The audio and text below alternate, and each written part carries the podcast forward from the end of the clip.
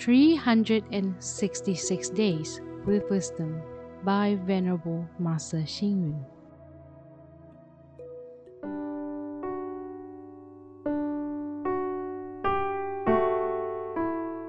January 6. A goal is achieved when the job is accomplished. Buddhahood is attained when a human has perfected all virtues. In ancient China, parents and teachers encouraged children to set aims and ambitions while they were still young. Today, students who want to apply to a school are required to fill in their choice and preferred ambition. However, some young people blindly follow the crowd. They do not have any ambition and they lead a befuddled life. Still others set a very lofty ambition for themselves that becomes impractical to achieve. This is analogous to some factory machines.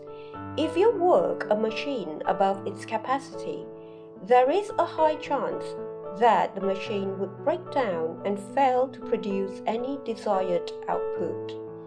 Having targets exceeding one's capability can be considered the same as having no target at all. Instead, a goal is set by considering its feasibility, the necessary conditions, the process and procedures, and our capability to achieve it. As in the story of the tortoise and the hare, once the target is set, no matter how slow the tortoise crawls, as long as the tortoise keeps on crawling every day, it will finally reach the goal. There are many kinds of ambitions. You may aim to save the country by joining the military, or you may aim to help others by becoming a politician.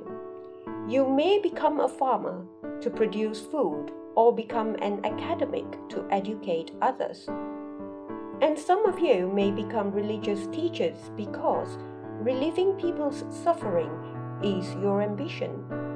Some of you may not be so ambitious, you only wish to play a role in providing happiness to the family, to be a humble citizen, or simply to contribute to the local community regardless of whether your ambition is big or small. As long as we have goals and targets, we will definitely be able to achieve them one day. Read, reflect, and act.